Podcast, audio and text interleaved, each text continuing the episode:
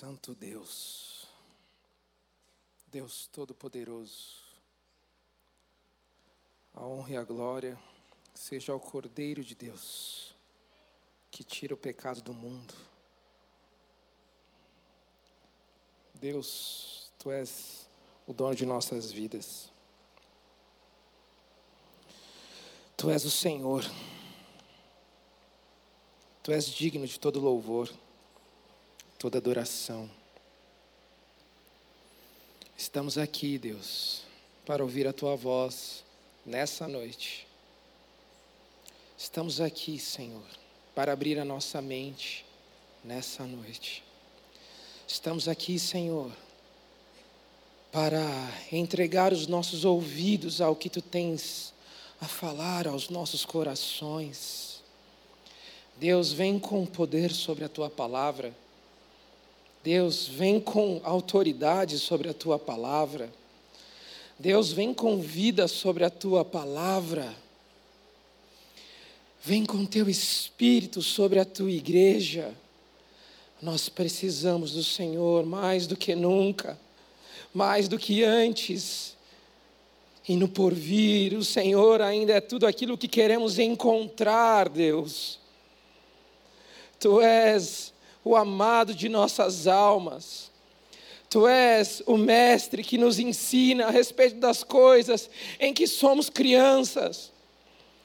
Tu és aquele que conforta, que sara, que consola as nossas feridas mais profundas das nossas almas, de tudo aquilo que vivemos, de tudo aquilo que passou. O Senhor é aquele que restaura, o Senhor é aquele que faz tudo novo. Nós clamamos a Ti, ó Jesus, que faz nova todas as coisas. Venha mudar a nossa forma de ver, venha mudar a nossa forma de ouvir, venha mudar a nossa forma de pensar, venha mudar a nossa forma de fazer a religião genuína. Vem sobre nós, porque nós precisamos, Deus, ser tocados, transformados e amadurecidos diante da tua maravilhosa presença, diante da tua poderosa graça, diante do teu fôlego de vida, nós clamamos a ti. Mais uma noite, vem sobre nós e nos transforma, em nome de Jesus. Amém e amém. Boa noite, canal jovem. Mais uma noite. Na semana passada, nós falamos um pouco sobre o livro de Marcos, capítulo 9, e hoje nós vamos continuar com a série que tem o título de Os Evangelhos, e nós iremos para Marcos, capítulo 10.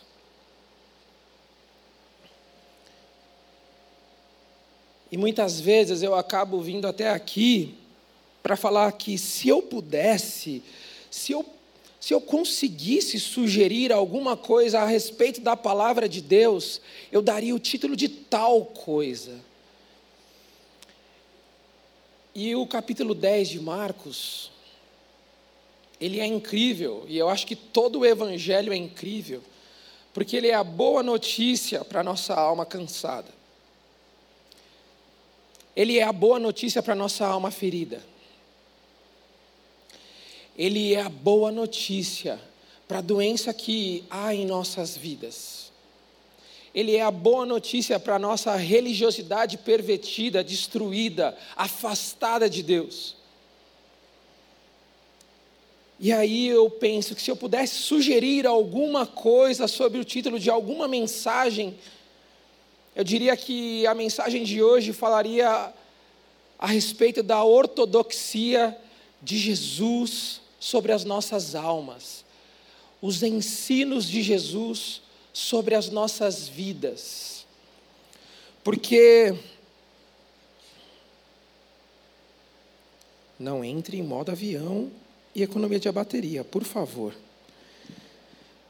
Porque a palavra de Deus ela é fascinante. Quando eu tinha 23 anos para 24 anos, eu me lembro como foi a conversão do Senhor sobre a minha vida. Todas as vezes em que eu chegava em casa e eu tinha vontade de ler a Bíblia, eu li os evangelhos. E isso começou a mudar a minha forma de ver, a minha forma de ouvir, a minha forma de pensar e a minha forma de sentir a respeito de tudo que eu estava vivendo na sociedade. E foi durante essas leituras em que eu chorei amargamente por me reconhecer como pecador. Foi durante essas leituras que eu chorei das nove da manhã à uma da tarde, como se eu tivesse recebido uma notícia de que eu estava doente, uma doença terminal. A minha mãe invadiu o quarto naquele momento e ela falou: O que está acontecendo? Você está doente? Eu falei: Não, me deixa mais um pouco sozinho. E eu estava chorando desesperado. Desesperado. Me faltava fôlego de tanto que eu chorava. Eu transpirava. Lágrima pela pele de tanto que eu chorava. Era incrível.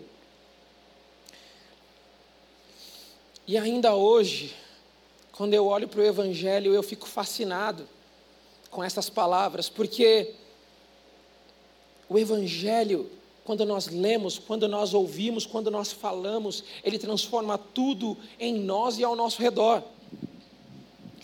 E em um dos discipulados, eu estava lendo junto com o meu brother, meu irmão ali, nós estávamos lendo a obra de Richard Foster, que é a celebração da disciplina. E uma frase que realmente inicia o livro é mais ou menos assim: realmente é de se maravilhar ao ver como Deus usa rabiscos feitos no papel para realizar a sua obra no coração e na mente das pessoas.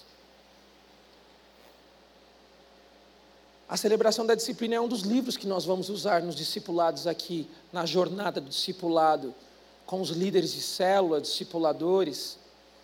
E essa frase ela me chama muito a atenção porque de certa forma, esses rabiscos, eles se transformam em letras. E essas letras se transformam em palavras, e essas palavras em frases. E essas frases se transformam na pura manifestação de Deus para as nossas vidas, se materializando em poder, transformando tudo ao nosso redor, tudo dentro de nós. E eu comecei a pensar que a realidade é que todo ano nós precisamos ler os evangelhos. Pelo menos uma vez por ano nós devemos ler os evangelhos. O evangelho é a boa notícia para a nossa alma. O evangelho transforma a nossa vida. Ele é o poder de Deus que opera em nós, do qual o apóstolo Paulo diz que ele não se envergonha mas o Evangelho me salvou. E a muitos aqui o Evangelho também salvou, e a muitos aqui o Evangelho também salvará. E uma das coisas que eu paro para pensar é que todo mundo aqui já foi ao médico praticamente. E existem vários tipos de médicos, não é verdade? Tem aquele médico mais sério, tem aquele médico mais receptivo, tem aquele médico que ele é direto, reto, objetivo, sem muitas emoções. E quando nós vamos ao médico é um sinal de que alguma coisa não vai bem, alguma coisa não está de acordo com a nossa saúde física, mental. Então nós procuramos o médico. Mas não tem nada mais gostoso quando a gente vai num médico muito humanizado, não é verdade? Aquele médico que nós chegamos e ele fala bom dia, boa tarde. A palavra daquele médico é convidativa. Parece que a palavra dele já começa a trazer bem-estar e já começa a trabalhar no nosso físico. Vocês já tiveram essa impressão? Quando chega num bom médico? Só que quando a gente vai no médico, tem algumas coisas que o médico fala que a gente não gosta de jeito nenhum. É quando ele dá o diagnóstico. Quando ele dá o diagnóstico, bum, nós caímos na realidade. E como diria o filho pródigo em Lucas capítulo 15, cair em si. E cair em si é lidar com a realidade dura. E quando eu penso em Jesus, na visão de que Ele está curando, transformando as nossas vidas, me vem à mente um dos atributos, um dos adjetivos, uma das palavras que nós usamos para elogiá-lo: médico dos médicos. Quem nunca ouviu falar que Jesus é o médico dos médicos? Agora a pergunta é: quem já encontrou nas Escrituras Sagradas que Jesus é o médico dos médicos? Ninguém encontrou. Porque, na verdade, médico dos médicos é um, uma questão de estar parafraseando, falando uma verdade a respeito de alguém com as próprias verdades. Isso, de fato, é a teologia. E falar que Jesus é o médico dos médicos é chegar até Jesus e ele com o seu olhar impactante, com a sua voz que transforma qualquer coisa ao nosso redor, é ouvir dos lábios de Jesus o diagnóstico de como estão as nossas almas. É ouvir diante de Jesus o diagnóstico de como a sociedade está vivendo, é ouvir de Jesus o problema. E o mais engraçado é que no livro de Marcos, capítulo 10, nós vemos que Jesus dá diagnósticos a respeito da sociedade e Jesus também dá o tratamento. Jesus também traz a cura, Jesus também traz a transformação. E esse Jesus a quem nós cantamos aqui hoje, é esse Jesus das Escrituras Sagradas, o Todo-Poderoso, o Senhor dos Senhores. Basta única, uma única palavra de Jesus e tudo será feito, será transformado. Sobre Ele tem todo o poder, e nós precisamos ter fé nessa noite para ouvir essa mensagem, essa palavra. E eu queria convidá-los para lermos a palavra do Senhor no livro de Marcos, capítulo 10. No versículo 2, em que Jesus está falando aos seus discípulos e às pessoas, aos fariseus ali, que o interrogam a respeito do divórcio. E diz assim: e aproximou-se alguns fariseus e o experimentaram, perguntando-lhe: É lícito ao marido repudiar sua mulher? Ele lhes respondeu: Que vos ordenou Moisés? Tornaram eles: Moisés permitiu lavrar a carta de divórcio e repudiar. Mas Jesus lhes disse: Por causa da dureza do vosso coração, ele vos deixou escrito esse mandamento. Porém, desde o princípio da criação, Deus os fez homem e mulher. Por isso deixará o homem o seu pai e a sua mãe e unir-se-á a sua mulher. E com a sua mulher serão os dois uma só carne, de modo que já não são mais dois, mas uma só carne. Portanto, o que Deus ajuntou, não separe o homem.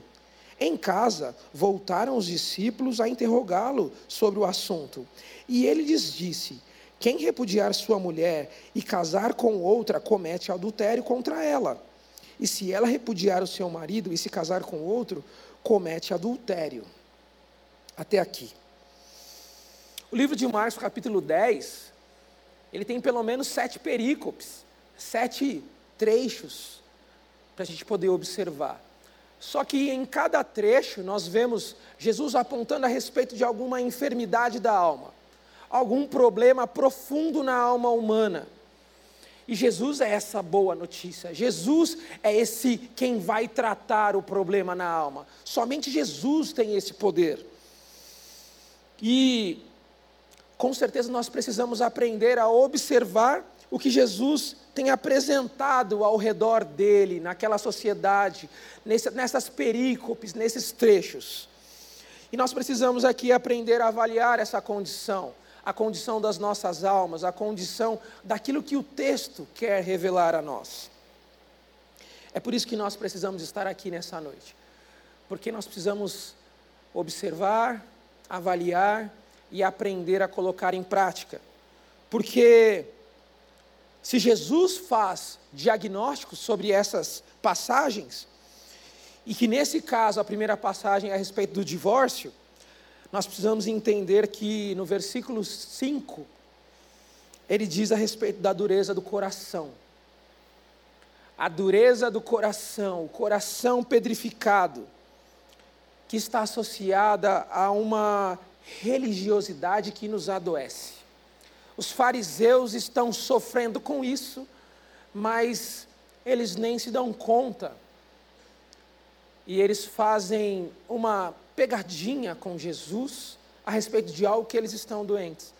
E Jesus vai trazer um diagnóstico sobre eles. Então, o grande problema da dureza do coração aqui nessa perícope, nesse trecho, é que existe uma rebelião persistente do coração dos religiosos. Os religiosos estão criando possibilidades e justificativas para se divorciar. E, inacreditavelmente, naquele tempo, aquilo já acontecia.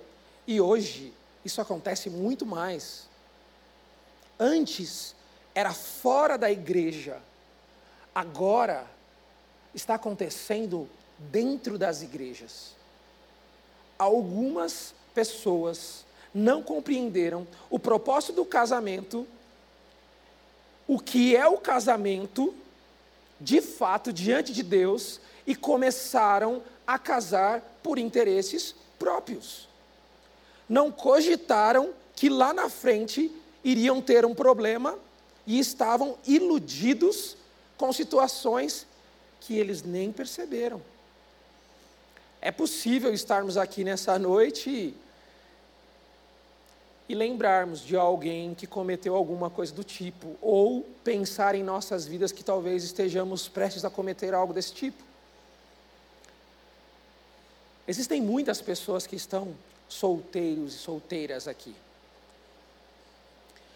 E eu preciso te falar que o casamento ele tem que ter propósito. O casamento, ele tem que vir diretamente de Deus sobre o teu coração, para que você faça uma escolha e para que você aceite aquilo que está diante dos teus olhos.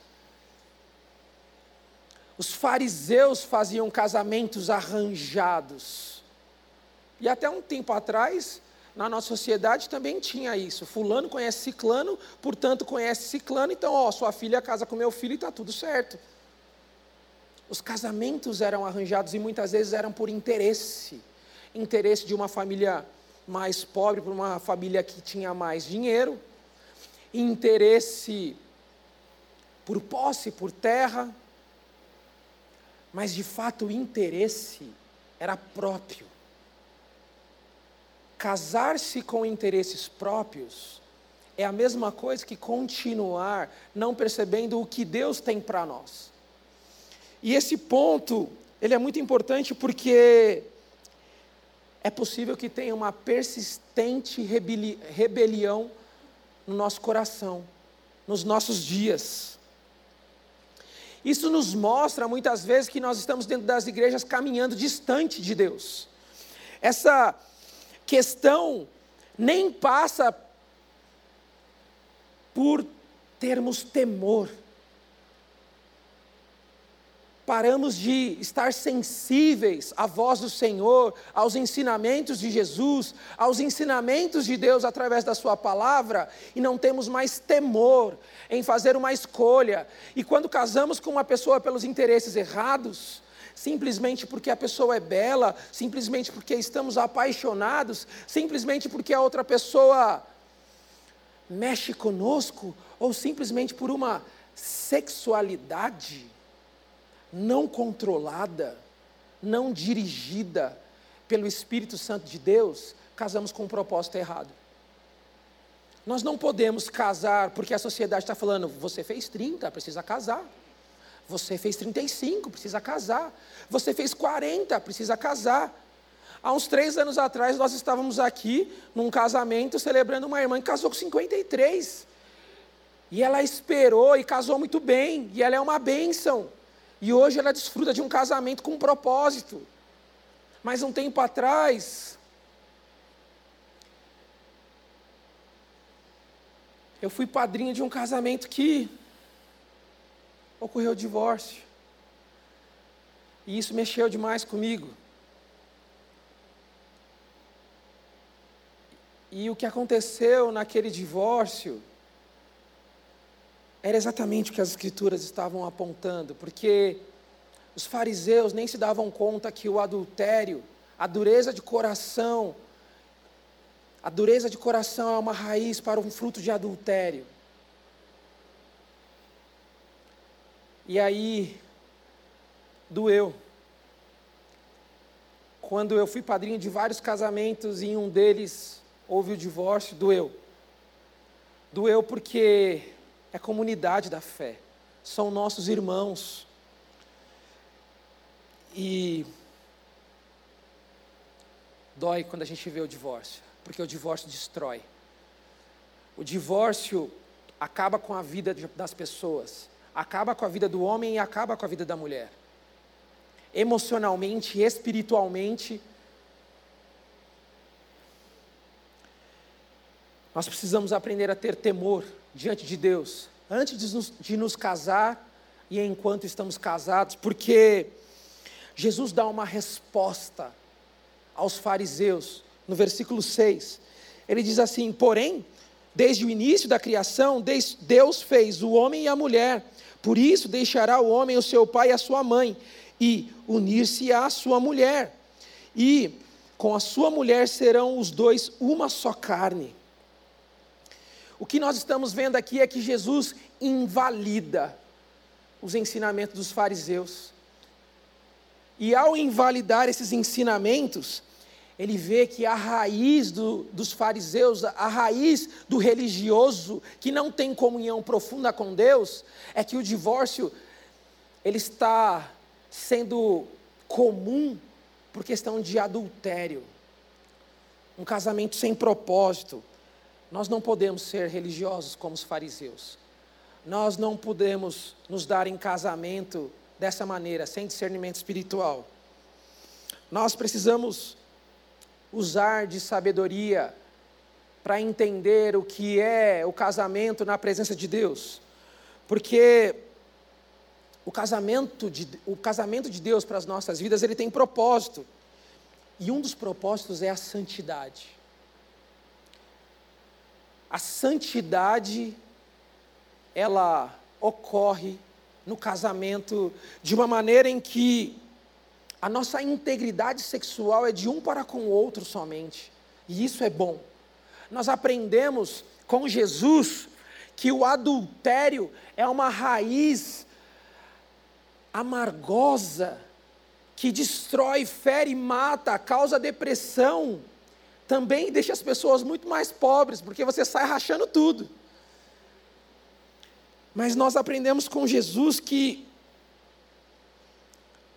o propósito de Deus no casamento é que a santidade opera de um para com o outro.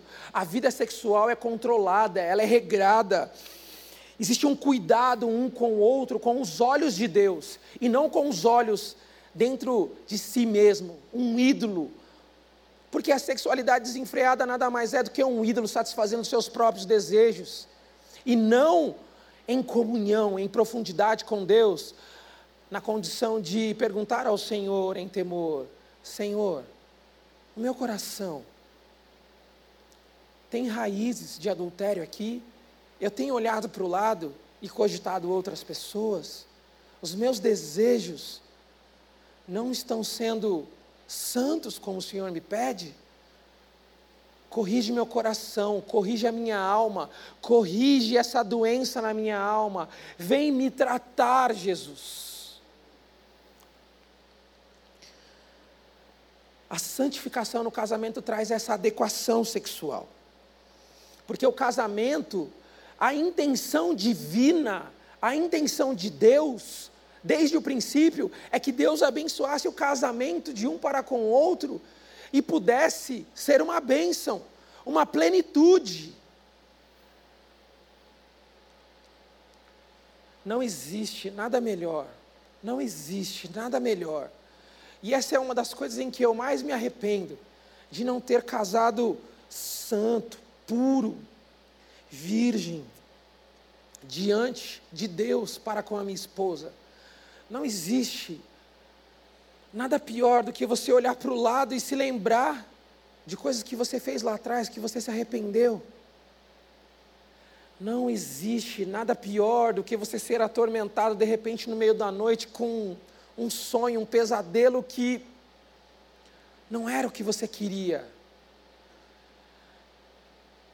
Quando eu e minha esposa nós estávamos noivos, nós pedimos perdão um para com o outro e nós oramos muito sobre isso, na condição de, meu amor, me perdoa porque eu não cheguei até aqui limpo,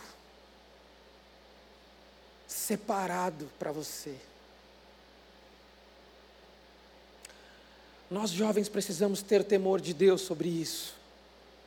A sexualidade não é tudo na nossa vida, mas Jesus é aquele que trata. Jesus é aquele que dá o diagnóstico, mas é aquele que traz a cura para as nossas almas.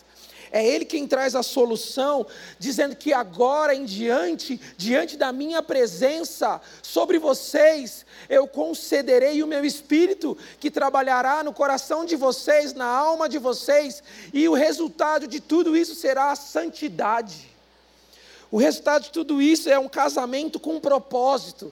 O resultado de tudo isso é um casamento abençoado, duradouro, com frutos com um testemunho do qual o mundo lá fora, que está fazendo de outra forma, olhe para vocês e vejam que existe um padrão celestial, existe um padrão do reino de Deus, existe um padrão e é atingível, existe um padrão e, é, e somos nós que estamos fora do padrão de Deus.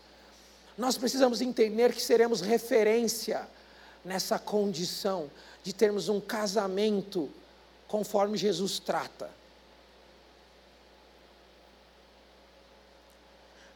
É o que nós precisamos aprender. Aprender com Jesus a respeito de que o nosso coração não pode ficar duro a ponto de estragar a nossa alma, adoecer a nossa alma. Jesus trata no nosso íntimo para que a nossa alma seja limpa, tratada, feliz, aprendendo do jugo dele, que é leve, que é suave. Na segunda perícope, o texto fala a respeito de que Jesus abençoa as crianças. Acompanhe comigo no texto, versículo 13.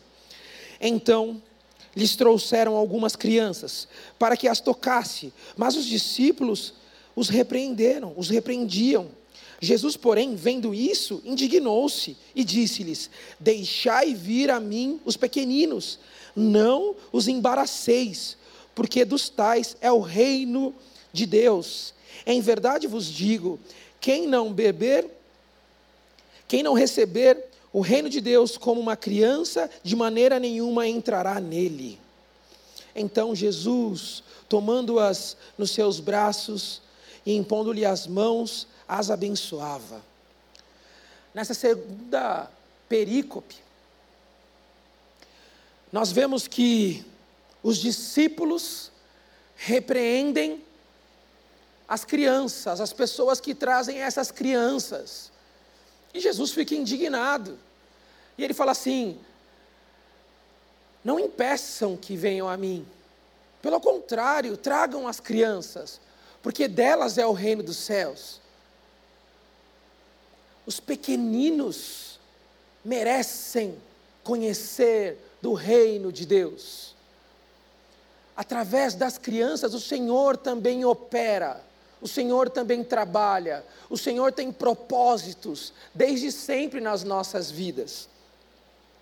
Só que o problema da religiosidade agora é que os discípulos não estão compreendendo o que está acontecendo ali, porque eles estão sendo chamados a atenção. É porque, nesse caso, os discípulos eles estão repreendendo as pessoas que estão chegando, impedindo que eles tenham acesso ao reino de Deus, mas Jesus ele se indigna e ele fala assim: todos merecem receber o reino dos céus. Todos. Não tem privilégio. Não há privilegiados. Todos merecem receber o reino de Deus. Todos. Até as crianças. Até as prostitutas. Até os bêbados. Até os mentirosos. Até os defraudadores. Até os beberrões. Até os efeminados, até os adúlteros, todos merecem receber o reino de Deus. É por isso que Jesus traz esse ensino. É que todos devem receber, até mesmo as crianças, e nessa condição, nós lembramos em que Jesus fala com Nicodemos. É necessário, para receber o reino de Deus, é necessário que sejamos como crianças. Que sejamos como aqueles que são puros, como aqueles que, quando escutam algo do ensinamento de Jesus, logo abraçam essa ideia e vivem essa, essa verdade, vivem intensamente, vivem direcionados nessa, nesse, propósito.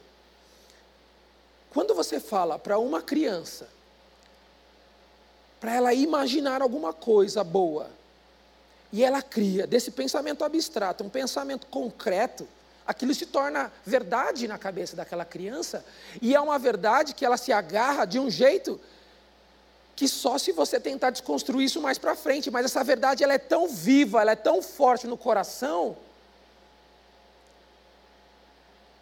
que essa criança passa a viver nessa verdade, nesse caminho. E quando Jesus fala com Nicodemos, Nicodemos não entende, ele fala assim: porventura, sendo velho, voltarei eu a nascer de novo de minha mãe? E Jesus fala: é nascer da água, nascer do Espírito, através da palavra de Deus que nos lava, que nos limpa, através do Espírito que nós recebemos, é que nós podemos ser como as crianças, nascer de novo, tornar a viver. Dentre esses questionamentos, nós precisamos parar para pensar um pouco como é que nós estamos compartilhando o Evangelho ao nosso redor. Muitas vezes, existe uma pessoa do nosso lado que sentou agora e a gente nem perguntou: Oi, tudo bem? Você vem aqui? Oi, tudo bem? Qual é o seu nome? Você é de alguma igreja? É a sua primeira vez? No trabalho, a gente entra tão focado no trabalho que a gente nem olha para o lado, a gente não olha para o menor, a gente não olha para o pequeno, a gente não dá bom dia para o porteiro do prédio, a gente não fala bom dia e não puxa um assunto com um cobrador de ônibus, com uma pessoa no metrô, com um amigo da faculdade. Muitas vezes nós estamos fazendo como esses discípulos que ainda não têm profundidade. Nós estamos privando pessoas de conhecer o reino de Deus. Nós estamos privando que pessoas conheçam aquele que pode curar a ferida da alma aquele que dá diagnósticos e que pode curar a ferida da alma. Quando nós não falamos do reino de Deus, quando nós não falamos da boa notícia de Deus, que é o Senhor Jesus, nós estamos privando as pessoas de conhecer aquele que pode sarar a alma do mundo. Essa omissão, essa falta de discernimento espiritual, ela acaba trazendo sobre nós um pensamento de que estamos falhando dentro da casa de Deus, e isso começa a adoecer a nossa alma. Na perícope anterior, nós estávamos falando dos fariseus, nessa perícope, nós estamos falando dos próprios discípulos, nós estamos falando de nós mesmos. Aqui nós estamos falando que a nossa omissão, a nossa falta de percepção espiritual, faz com que a gente comece a se cobrar na condição de ficar pensando que estamos falhando. E essa cobrança gera um peso sobre a nossa alma, que não é o que o Senhor Jesus pede para nós. Porque a pessoa que fala de Jesus, ela é uma pessoa, de fato é um discípulo verdadeiro de Jesus, é uma pessoa que pode até errar inicialmente, como os discípulos, mas depois ela revela para a pessoa que está ao seu redor da intimidade que ela tem com Deus. Ela revela para a pessoa que está trabalhando do seu lado sobre esse Jesus que cura a alma, que trata as aflições, ela fala para aquele colega de faculdade sobre aquilo que realmente interessa a vida de um jovem. O hoje o agora depende da nossa perspectiva do futuro na eternidade. É por causa da salvação que nós vivemos intensamente hoje sobre a palavra de Deus. E não ansiosos pelo que está por vir é o discípulo verdadeiro que tem prazer em falar do reino de Deus ao seu redor. E muitas vezes nós ficamos constrangidos quando vem uma senhorinha no meio do bairro, em algum lugar, e ela está falando de Jesus mais do que a gente. Ela chega em qualquer lugar, ela fala de Jesus. Ela vai tomar um café com a atendente, pergunta o nome dela e fala assim: Nossa, você é muito linda, seus olhos brilham, como você está? Quando eu olho para os seus, eu olhei para os seus olhos e logo pensei, esses olhos são tão lindos, brilhosos que Jesus deve ter um olhar assim.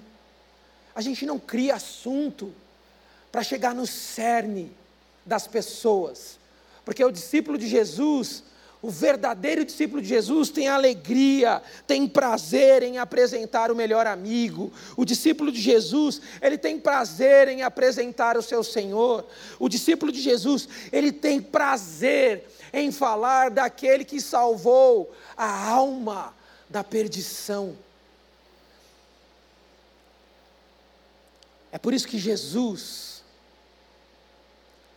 ele nos fascina nesses traços, nessas palavras, nesses riscos, nessas frases. A obra de Jesus transforma o nosso ser, o nosso viver, o nosso coração, trata a nossa alma. E ainda mais, no mesmo texto, Jesus faz algumas advertências aos seus discípulos: não impeçais que venham até mim.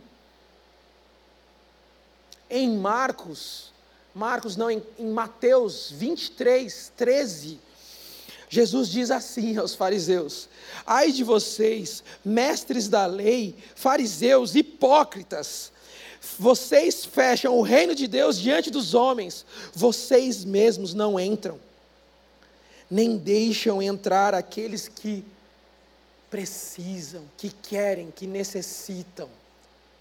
Ai de vocês,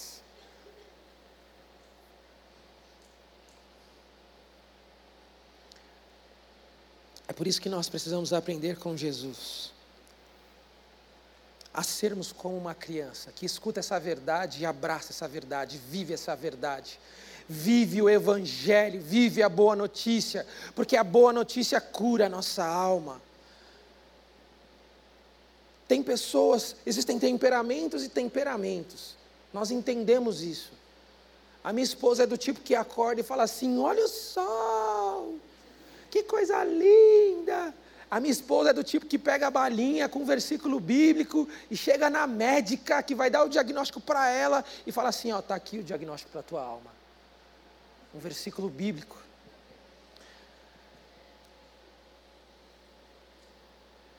Eu sou daquele que quando estou fazendo um esporte, e vou te falar, hein?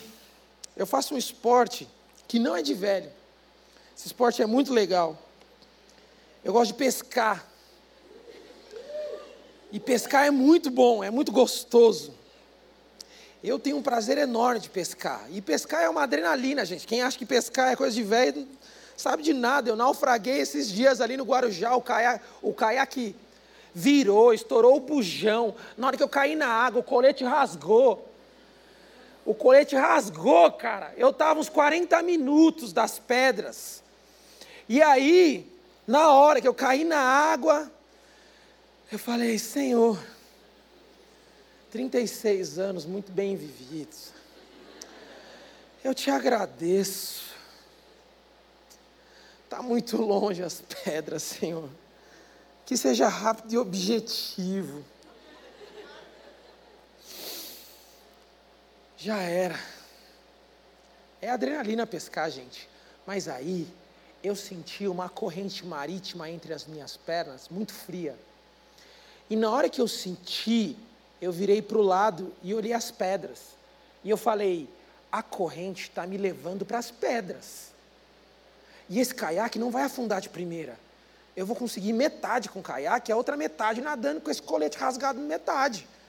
De metade em metade, Jesus vai fazer inteiro aqui. E eu fui. Dez minutos, vinte minutos. Falei, meu pai, muito obrigado. Eu já estava vendo a vitória, eu já estava vendo, estava com fé, já estava vendo a coisa acontecer. E quando eu cheguei nas pedras, eu. Ah, obrigado, Jesus. Por isso pescar não é tão monótono assim, é uma adrenalina atrás da outra. Tem cobra, anzol, gruda na perna, gruda na mão. Você tem que abrir, fazer uma cirurgia ali na hora. É um negócio maluco. Mas por que, que eu estava falando sobre pescar? Eu estava falando sobre pescar. Hã? Não, mas tava, era antes. Era antes disso. Porque durante a pesca, muito obrigado. Aqui para vocês. E o coraçãozinho. Porque quando eu vou pescar, eu também falo a respeito das coisas de Deus com as pessoas naquele lugar. E a maioria dos pescadores ali, eles são adúlteros. A maioria dos pescadores ali, eles se embriagam de um jeito, eles buscam uma felicidade por anos, e essa felicidade só está em Jesus. E muitas vezes eu tenho a oportunidade de evangelizar, evangelizar até um youtuber e falar de Jesus. E toda vez que esse cara se lembra de mim, ele fala assim: E aí, Cacá, a paz do Senhor, tudo bem, irmão? Eu, ó, oh, fez efeito, hein? Só falta conversão agora. O cara sabe que eu sou crente, mas eu preciso fazer algo mais e deixar o Espírito Santo agir na vida dessa pessoa. É por isso que nós precisamos evangelizar, é por isso que nós precisamos falar a respeito daquele que sara, que cura as nossas feridas, a nossa alma. E é por isso que nós não podemos privar as pessoas de conhecer o reino de Deus. Se estamos aqui nessa noite, o Senhor está nos chamando para isso. Que não venhamos privar ninguém de conhecer o reino. O médico que cura as nossas almas. A terceira e a quarta perícope de Marcos capítulo 10 fala a respeito do jovem rico e das riquezas desse mundo. E muitos de vocês já viram essa passagem em um jovem rico que faz tudo certinho. Religiosamente, ele é muito bom. Aparentemente, ele parece ser muito santo. Só que esse jovem rico não tem a profundidade e intimidade com Deus porque ele traz a seguinte pergunta: Senhor, como eu faço para herdar a vida eterna? E olha o que Jesus fala no versículo 21. E Jesus, fitando-o, o amou e disse: Só uma coisa te falta. Vai, vende tudo o que tens, dá aos pobres e terás um tesouro nos céus. E então vem e me segue. Vem e me segue. O grande problema desse jovem rico é a autossuficiência. Já percebeu isso? Autossuficiência. Isso acontece muito na nossa geração. A minha esposa, ela tem o costume de falar que você é muito bem resolvido, porque você se basta, né? Porque você senta aí e fica numa atmosfera pensando sobre as coisas e o tempo passa e acabou o dia. E realmente eu consigo curtir a solitude, a plenitude de estar sozinho e pensar, sabe? Eu gosto do silêncio. Eu não sou o cara que levanta falando bom dia, sol. Mas Ao mesmo tempo, eu sou aquele cara que quando está dirigindo e os raios do sol estão sobre as nuvens fazendo um feixe, eu falo assim, ó, essa imagem mexe comigo. Fala muito sobre a grandeza de Deus. Mas é só quando eu vejo essa imagem, porque às vezes eu não vejo. Então não é sempre que eu acordo desse jeito igual a minha esposa. Mas a questão da autossuficiência desse jovem rico é que as riquezas, os bens materiais fazem surgir sobre a alma dele uma doença que domina o coração. E essa doença que domina o coração, ela faz uma raiz de amor sobre pela terra e sobre as coisas em prol da terra que não permite que o convite de Jesus venha atrair o coração dele para o reino não permite que o convite do Evangelho da Boa Notícia venha a fazer com que ele perceba sobre a eternidade, porque para ele é o aqui e o agora, é o que ele tem e o que ele pode, é o que ele tem poder de mandar e desmandar. Em outras palavras, é o próprio egoísmo, é o Deus dentro de si.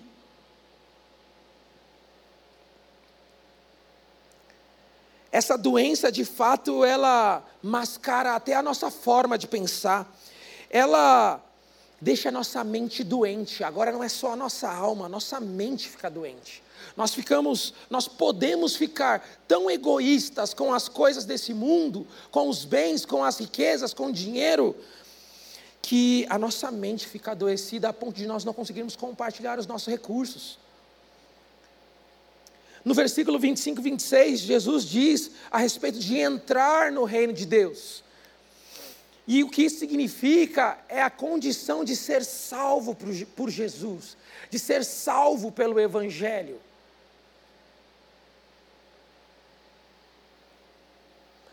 É por isso que Jesus, ele está conversando com ele, e o versículo diz que Jesus o amou. Jesus, olhando ele, o amou,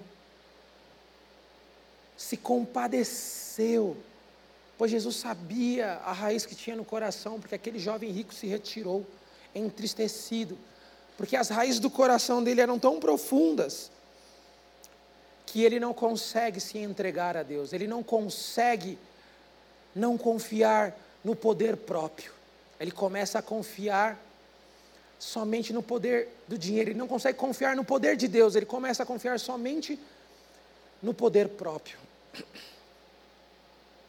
E muitas vezes isso pode acontecer conosco dentro da caminhada da fé. A gente muitas vezes não fala, não verbaliza, mas a nossa atitude, a nossa rotina demonstra a seguinte frase: Jesus, eu vou com o Senhor até aqui se o Senhor me pedir para fazer algo além, algo além da minha vontade, algo que realmente venha mexer com os meus recursos, algo que eu tenha que compartilhar dinheiro, pagar para fulano dinheiro, alguma coisa no McDonald's. Senhor, até aqui, se o Senhor pedir uma coisa desse tipo, eu não quero mais te seguir. Se eu tiver que abrir mão de algum bem, eu não quero mais te seguir. Muitas vezes nós jovens fazemos planos. Eu quero fazer faculdade, eu quero ter um bom emprego, eu quero ter um carro, eu quero ter uma moto, eu quero ter uma namorada, eu quero casar, eu quero ter uma família, agora eu quero ter uma casa na praia, agora eu quero viajar para o exterior. Nunca acaba essa lista. Nunca acaba essa lista. E muitas vezes nós não conseguimos entregar o nosso coração para Jesus. Jesus vem aqui para trabalhar nessas condições intrínsecas do nosso coração em qual as riquezas têm dominado, em qual o egoísmo, o egoísmo tem sido um ídolo. A alma egoísta, ela é doente, mas a alma que é curada por Jesus, ela é livre. Ela é livre para servir, ela é ousada, ela vai fazer coisas que as pessoas ao nosso redor vão falar assim: o que, que ele está fazendo? Ele nem estava comendo, mas ele tirou do dinheiro dele, comprou um lanche para outra pessoa que estava com fome, sentou com a pessoa, comeu com a pessoa, ouviu a pessoa, abraçou a pessoa e falou desse Jesus, o que, que essa pessoa tem que eu não tenho e eu quero ter. Foi exatamente assim em que Deus falou comigo em uma igreja e eu estava lá na galeria. Era um pastor do sul, de Blumenau. E ele estava falando no culto e entrou um morador de rua e ele parou um culto com quase mil pessoas. E ele começou a conversar com aquela pessoa, convenceu a pessoa a sentar no banco. Aí as pessoas já vieram, já acolheram, já trocaram a roupa dessa pessoa. E aí eu falei: Uau, o que, que esse pastor está fazendo? O que é isso que ele está fazendo? E aí ele olhou para cima e falou assim. E eu pensei ainda mais: o que, que ele tem que eu preciso ter? E aí ele olhou para cima e falou assim: Você que está em cima e está se perguntando, o que é que eu tenho que você não tem? É Jesus. E foi a primeira vez na fase adulta em que eu entrei numa igreja evangélica. E depois daquele dia, eu tinha certeza que o Senhor falava comigo todas as vezes quando alguém pegava o microfone e abria as escrituras. E depois daquele dia eu não parei mais de ler as escrituras. Depois daquele dia a minha alma foi transformada. A necessidade da minha alma por Jesus foi justamente no dia em que eu levantei a mão e falei: Senhor, eu te recebo como Senhor e Salvador da minha vida, aquele que sara e cura a minha alma, aquele que vai dominar a minha forma de pensar, a minha forma de falar, a minha forma de ouvir, a minha forma de enxergar e a minha forma inteiramente de viver. Por isso, Senhor, os meus recursos são teus, não reterei. O verdadeiro discípulo de Jesus, ele larga tudo ele não está agarrado às riquezas desse mundo, mas sim às palavras de Jesus. Este é o maior tesouro dele. Porque ninguém pode salvar a sua vida, ninguém pode fazer obras com, tua, com as próprias mãos e chegar diante de Deus, Senhor, eis aqui a obra de minhas mãos. Não vejo Cristo na sua vida.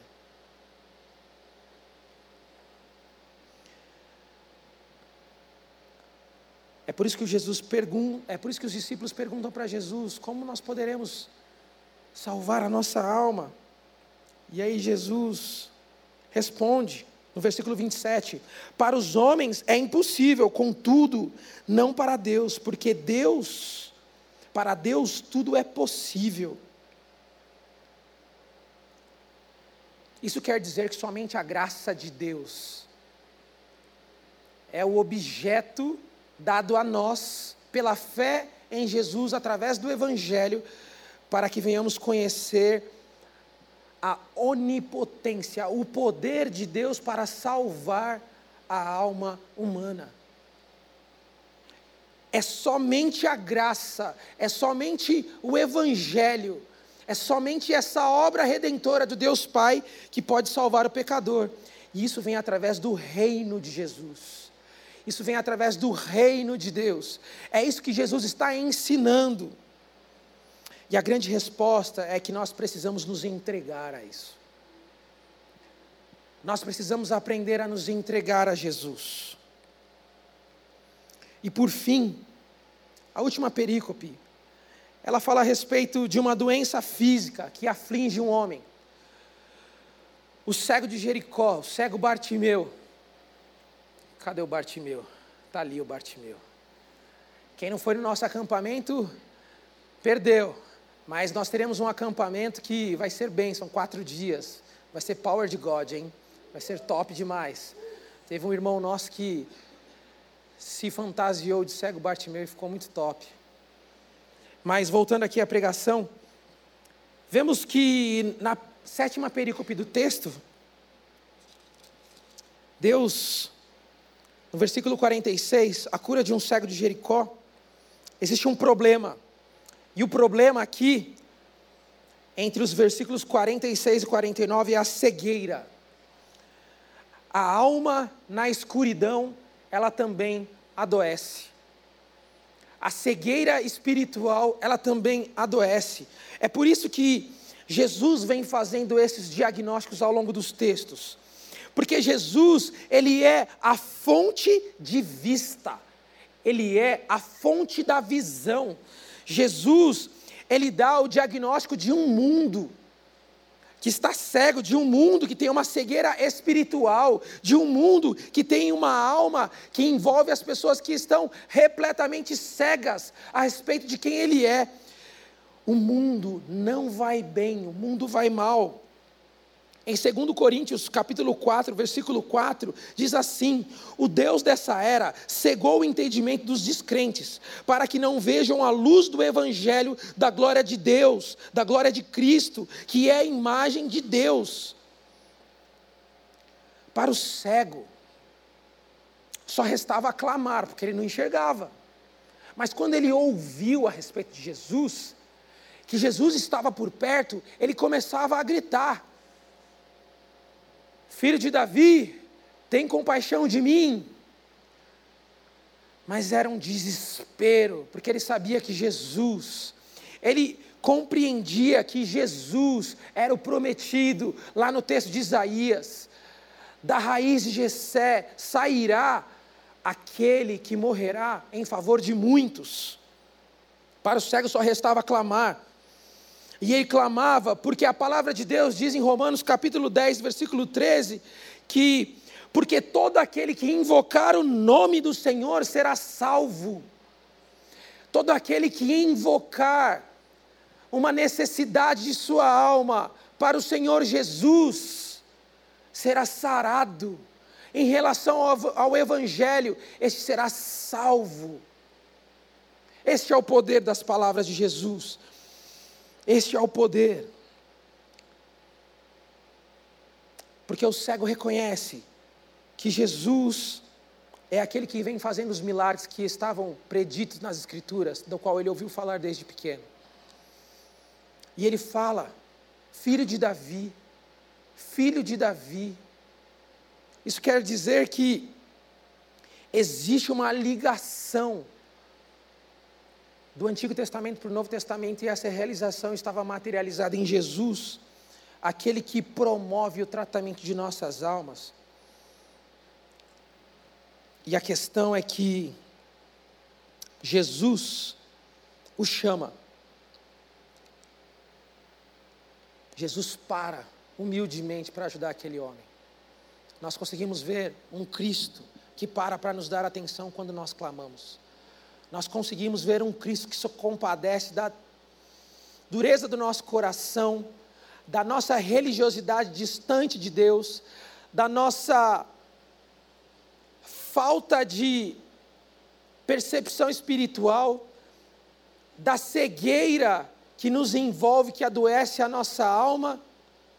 Jesus é aquele que dá diagnóstico, mas Jesus também é aquele que dá tratamento.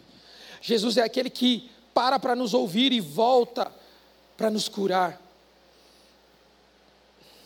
Olha o que ele diz no versículo 50. Lançando sobre si a capa, levantou-se, deu um salto e foi ter com Jesus. Perguntou-lhe Jesus: Que queres que eu te faça? Respondeu o cego: Mestre, que eu torne a ver. Então Jesus disse: Vai, a tua fé te salvou e imediatamente tornou a ver, e em seguida Jesus foi-se embora, se retirou.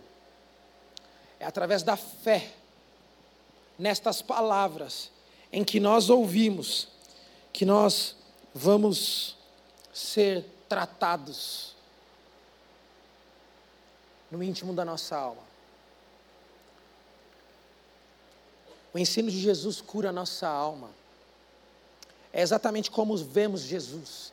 Jesus, ele é o mestre, é ele quem nos ensina a respeito de coisas profundas dos, dos quais a religiosidade não nos permite mergulhar. Jesus é chamado nas Escrituras como o bom pastor, na condição daquele que cuida, o bispo de nossas almas aquele que administra, aquele que cuida, aquele que vem e dá uma dose que sara, dá uma dose que cura, dá uma dose que transforma, dá uma dose que muda toda a realidade da nossa alma. Nós precisamos aprender com Jesus. Nós precisamos aprender com o Evangelho. O Evangelho tratará a nossa alma. Coloque-se de pé. Vamos orar ao Senhor.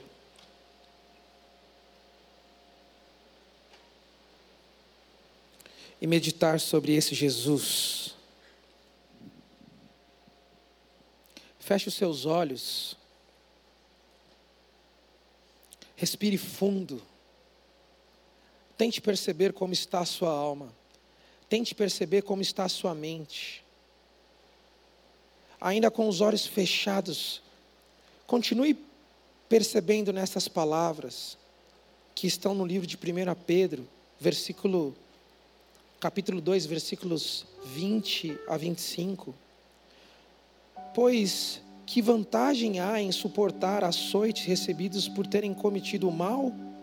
Mas se vocês suportam o sofrimento de terem feito o bem, isso é louvável diante de Deus. Para isso vocês foram chamados, pois também Cristo sofreu no lugar de vocês, deixando exemplo para que sigam os seus passos. Ele não cometeu pecado algum e nenhum engano foi encontrado em sua boca. Quando insultado, não revidava, quando sofria, não fazia ameaças, mas entregava-se àquele que julga com justiça. Ele mesmo levou o seu corpo, os nossos pecados, sobre o madeiro, a fim de que morrêssemos para com os pecados e vivêssemos para a justiça. Por suas feridas, vocês foram curados pois vocês eram como ovelhas desgarradas, mas agora se converteram ao pastor e bispo de suas almas. Que oração que nós precisamos fazer nessa noite? Que oração nós precisamos fazer nessa noite? É uma oração superficial ou é uma oração profunda? Nós precisamos nos dar conta da realidade da eternidade. E de que isso é agora. Nós precisamos ter fé e esperança nas palavras de Jesus. É Ele quem diz em Apocalipse: ao que vencer, eu matarei a fome, dar-te-ei da árvore da vida. Ao que vencer será coroado, darei a coroa da vida. Ao que vencer, vencerá a morte. Ah, Jesus, eis aqui a tua igreja,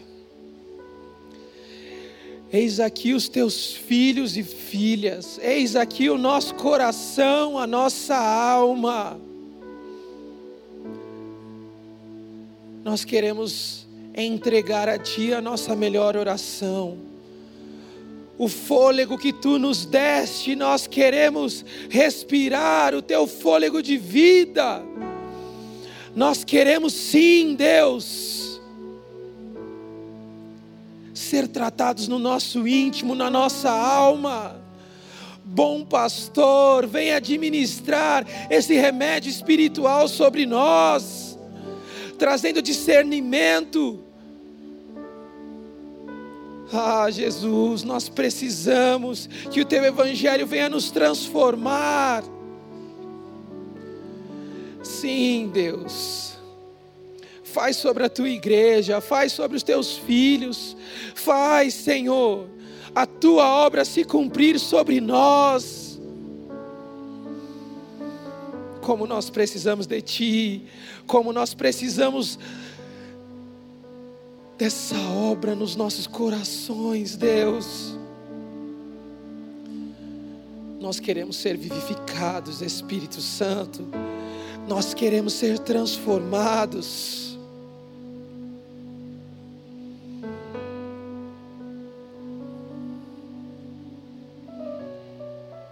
Ele é todo poderoso. Querido, clame a Ele. Se você precisa de uma cura para a tua alma, clame a Ele. Clame a Ele. Ele é aquele que tem honra, glória, força e poder. Ele está aqui nessa noite, Ele é Jesus Cristo, o Senhor Todo-Poderoso, que morreu ao terceiro dia, mas ressuscitou. Ele ressuscitou, Ele tem poder sobre a morte, Ele tem poder sobre a doença, Ele tem poder, no nome de Jesus há poder. Faz, Espírito Santo, na tua igreja, tudo aquilo que precisamos para viver uma vida como discípulos verdadeiros, discípulos sarados, discípulos curados, discípulos que falam do teu reino, discípulos que não têm vergonha do Evangelho, discípulos que não têm vergonha da cruz, discípulos que carregam a própria cruz, discípulos que querem saber mais de Cristo, discípulos que querem ter intimidade, discípulos que querem ser transformados através de cada rabisco, de cada palavra, de cada frase que produz efeito e transformação.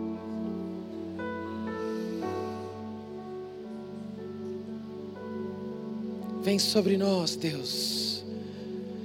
Que nós não venhamos amanhã, ou depois, ou nessa semana, se esquecer dessa palavra, que o nosso coração seja como uma terra boa, que venha crescer e germinar e dar frutos, nos leve a refletir, nos leve a ter discernimento, nos leve a ter maturidade. Tira do nosso meio essa religiosidade superficial, Deus. Não queremos ser como sepulcros caiados, não queremos ter simplesmente a aparência, queremos resplandecer a tua glória, que as nossas vestes venham brilhar, o teu poder, a tua transformação. Vem sobre todo o canal jovem, Deus. Vem sobre toda a igreja batista do povo, Senhor. Vem, Deus, sobre cada coração aqui. É isso que nós oramos, Senhor. É isso que nós bendizemos o Teu santo nome. É isso que nós agradecemos. O Teu poder em nós, se aperfeiçoando nas nossas fraquezas. E assim, Deus, que seja feita a Tua vontade, aqui na terra como que é no céu e como é na Tua palavra no nome de Jesus. Amém e amém. Amém. Esse Jesus está aqui. É esse Jesus que cura a nossa alma. Amém.